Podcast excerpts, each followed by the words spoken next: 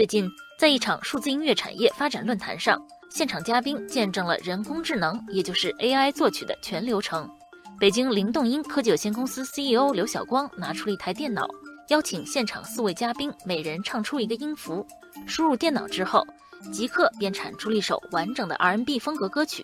AI 作曲的效率和质量居然这么高，消息一出，引发网友热议。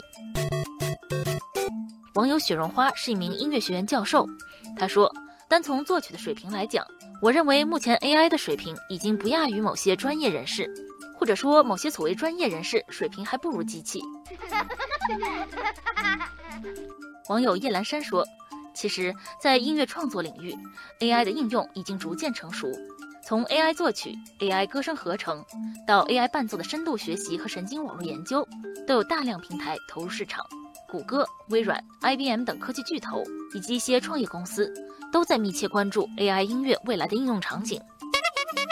尽管 AI 作曲的能力受到肯定，但 AI 与音乐的结合目前依然面对着很多质疑。网友四月雪说：“音乐是富有情感的表达，这种敏感细致的情感表达对 AI 来说无疑是困难的。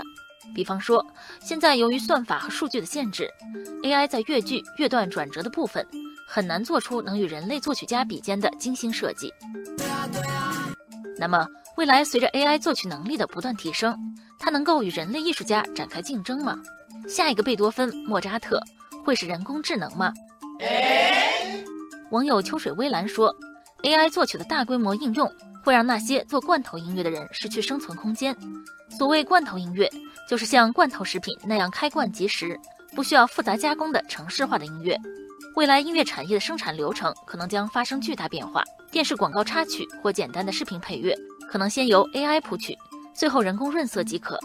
不过，那些能做出高品质音乐的人才是 AI 永远无法替代的。而网友可颂并不这么看，他说：“要证明 AI 作曲的能力，需要的只是时间。以前我们认为下围棋的人很聪明，但事实证明，AI 经过几次迭代后，就把人类最优秀的棋手打败了。”网友四面和风为支持人类使出了杀手锏，他说：“在作曲方面。” AI 和人类有本质差别，AI 按照预先设定的规则来创作，而人类最大的优势就在于能够打破规则。最伟大的音乐往往是在突破前人作品的基础上诞生的，这点 AI 能做到吗？也许正如网友逍遥游所说，AI 作曲的目标并非取代人类，而是成为人类的助手。比方说，用 AI 辅助音乐创作，完成基础性、重复性的工作，再由人类来画龙点睛。岂不正好实现了技术与艺术的完美融合吗？